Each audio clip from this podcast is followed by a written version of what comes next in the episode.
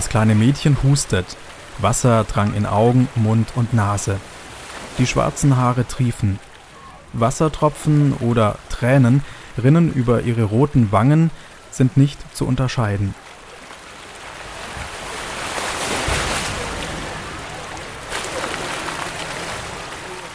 Das Ende der 100 Meter Riesenrutschbahn fordert schnelle Reaktion. Kopf nach oben strecken, sich gleichzeitig nach links abdrücken, um die Bahn freizugeben. Dafür bleiben kaum 10 Sekunden Zeit.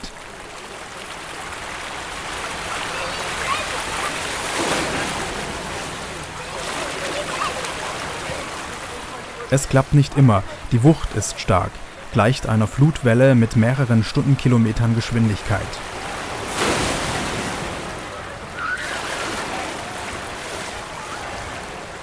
Die blaue Röhre spült den nächsten ins Nichtschwimmerbecken oder auch zwei oder drei. Kettenrutschen. Wasser schäumt, klatscht über dem nächsten Kopf zusammen. Untertauchen.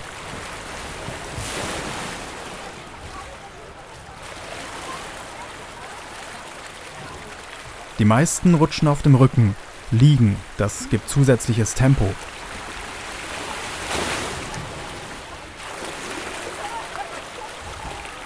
Das kleine Mädchen sitzt am Beckenrand mit angewinkelten Beinen. Sie trägt einen rosa Badeanzug und reibt sich noch immer die Augen.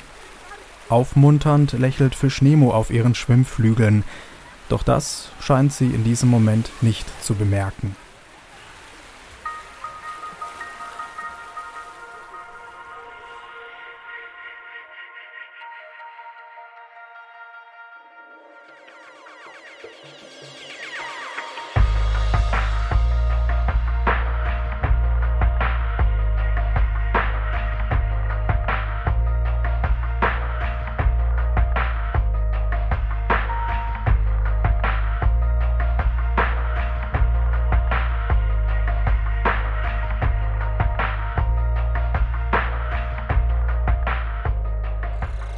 Das Thermometer misst 28 Grad im Schatten. Der Tag wird sommerlich heiß. 35 Grad im Schatten sind für diesen Donnerstag vorhergesagt. Die Uhr über dem Bademeister-Pavillon zeigt 10.44 Uhr.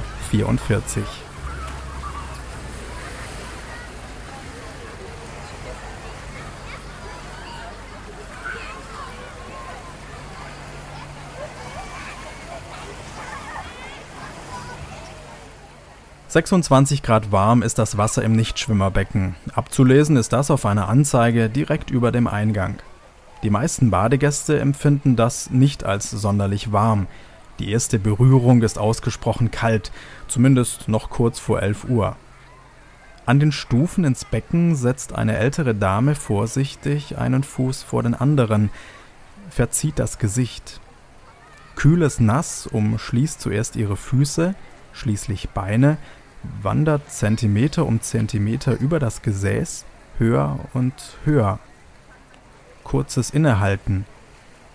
Ihre Hände gleiten durchs Wasser. Sie wird mutiger, berührt ihren Oberkörper, benetzt die Haut und verteilt das Wasser gleichmäßig auf Arme und Schulter. In diesem Moment spritzen Wassertropfen. Drei Kinder spielen mit einem weißblauen aufgeblasenen Wasserball. Die Dame zuckt zusammen. Der Ball saust knapp an ihren Ohren vorbei, trifft direkt vor ihr ins Wasser.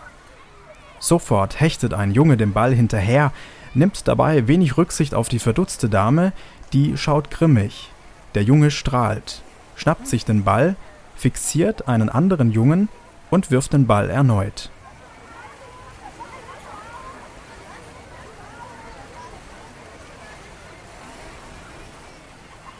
Zwischen dem Nichtschwimmerbecken und dem Schwimmbecken erstreckt sich eine Terrasse aus großen grauen Betonplatten, unterteilt in drei Stufen Sitzflächen.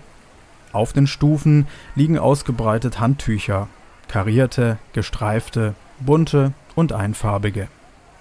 Darauf liegen Badegäste faul in der Sonne und genießen das herrliche Wetter. Gesprächsfetzen. Wie war's im Urlaub? Der Rücken eines Herrn in knapper Badehose leuchtet rot. Sonnenbrand. Verbrennung. Stufe, keine Ahnung.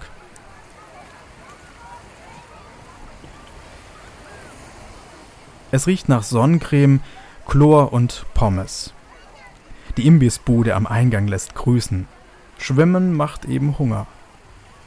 Zwei Mädchen um die zehn schlendern am 3-Meter-Sprungturm vorbei, futtern genüsslich im Gehen.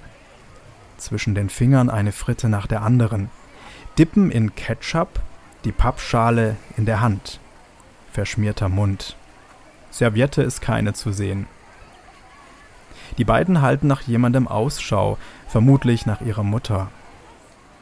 Zwischen den ganzen bunten Handtüchern ist sie schwer zu erkennen. Die Augen der Mädchen gleiten über die Sitzflächen.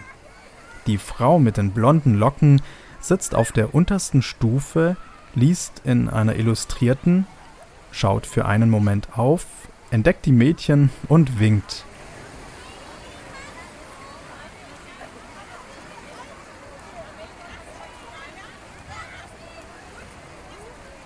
Von der obersten Stufe der Terrasse aus wirkt das Becken wie ein überdimensionales Wimmelbild.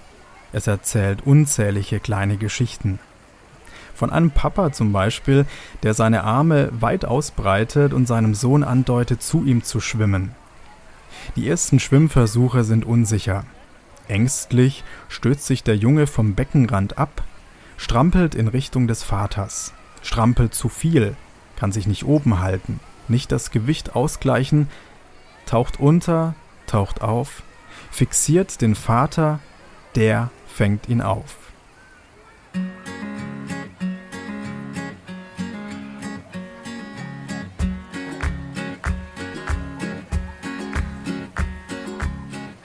Mitten im Becken treibt ein aufgeblasenes Kissen, eine Insel mit Palme. Ein Junge, vielleicht 14 Jahre alt, lässt sich die Sonne auf den Bauch scheinen, seine Augen sind geschlossen. Er bemerkt die beiden Jungs nicht, die sich der Pirateninsel nähern. Einer legt seinen Zeigefinger auf den Mund und bedeutet dem anderen, ruhig zu sein. Kommando. Taucherbrille auf die Nase und abtauchen. Sie schwimmen unter das Kissen und kippen es auf die andere Seite. Der Junge darauf hat keine Zeit überrascht zu sein. Er bemerkt das Entern erst, als es schon viel zu spät ist. Das Wasser klatscht über ihm zusammen. Sekunden später ist er begraben unter der Insel mit Palme. Fröhliches Gejohle.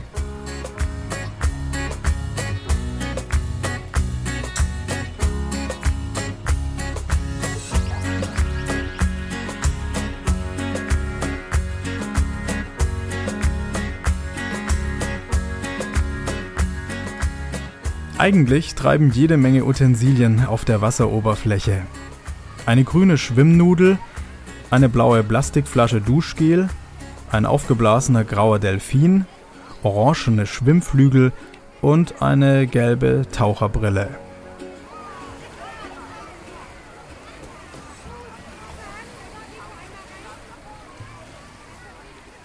Auf den Stufen liegen neben den ausgelegten Handtüchern jede Menge Schuhpaare, Socken, schwarze Schwimmflossen, ein fast ausgelesener Kriminalroman, eine schwarze Tasche noch, Bildzeitung und eine dritte Welt Strandtasche, gebastelt aus Capri-Sonne Getränkebeutel.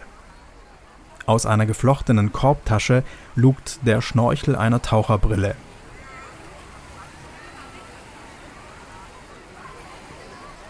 Jemand grüßt freundlich.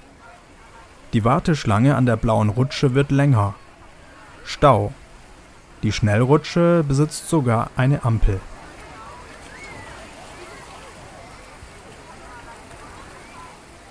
Eine ältere Dame mit schickem Hut auf dem Kopf gestikuliert wild mit den Armen, fuchtelt, schlägt nach etwas in der Luft.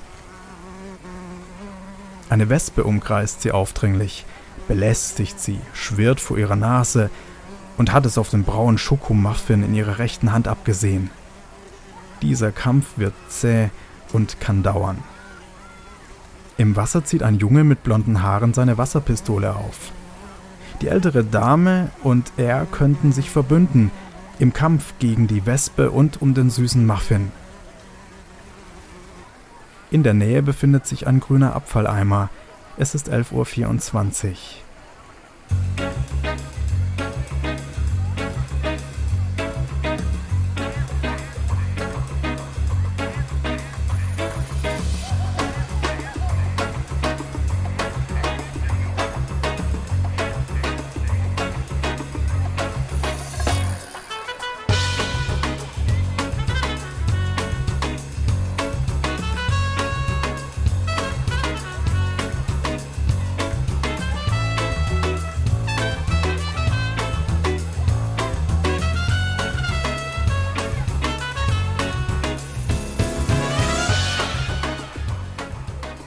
Im Sechseck-Pavillon am Übergang vom Nichtschwimmer zum Schwimmerbecken beobachtet Johannes Guthart die Ereignisse, die kleinen Geschichten im Freibad.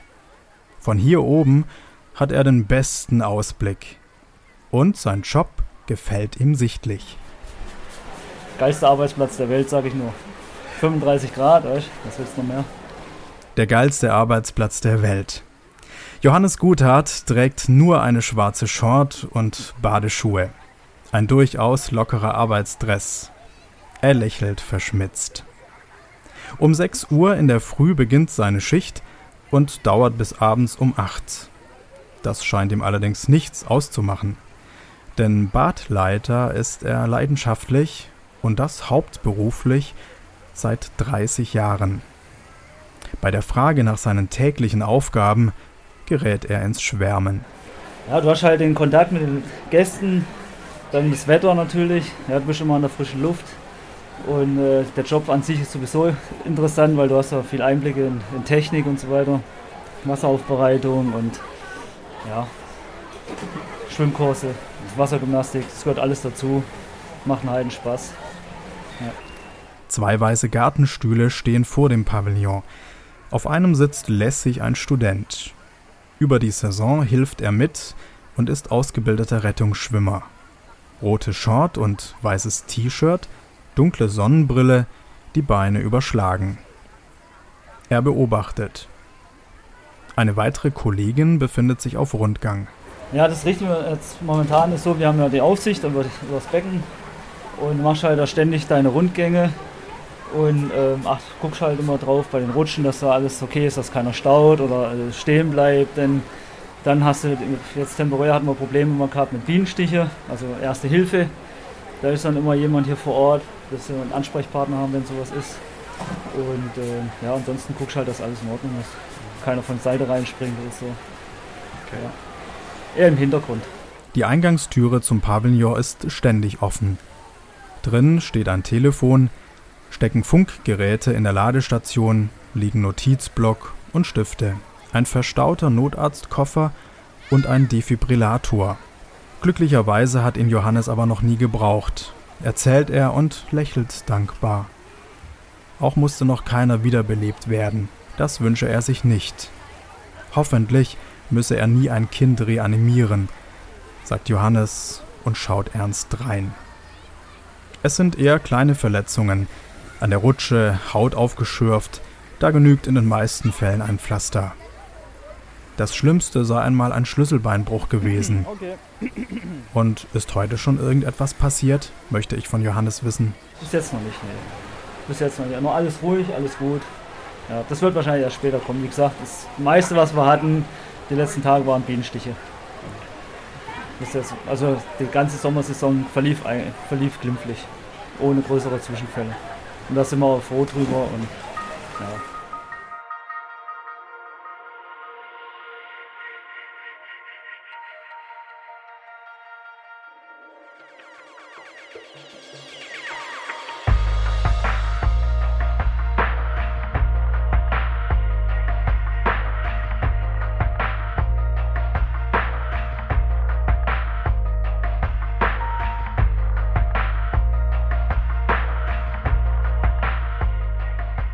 Das Bad füllt sich wieder stärker mit Menschen. Es sind Sommerferien und wahrscheinlich um 11.36 Uhr auch die meisten bereits aufgestanden. Wer nicht im Urlaub ist oder schon war, kommt jetzt ins Freibad. Hier kann man einen ganzen Tag verbringen und baden, Runden schwimmen, lesen, faulenzen, essen, Freunde und Bekannte treffen. Wenn die Kippen auf den Rasenflächen nicht wären, Wozu stehen denn überall Mülleimer?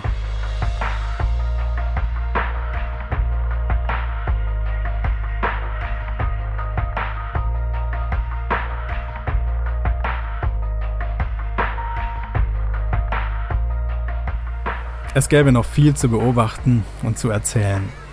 Aber an dieser Stelle drücke ich erstmal wieder auf die Stopptaste meines Rekorders und packe meine Sachen zusammen, und schlendere so langsam aber sicher in Richtung Ausgang, vorbei an den Tischtennisplatten, den Duschen, Toiletten Und am Ausgang liegen auf einem Wühltisch noch gebrauchte Bücher. Natürlich gratis.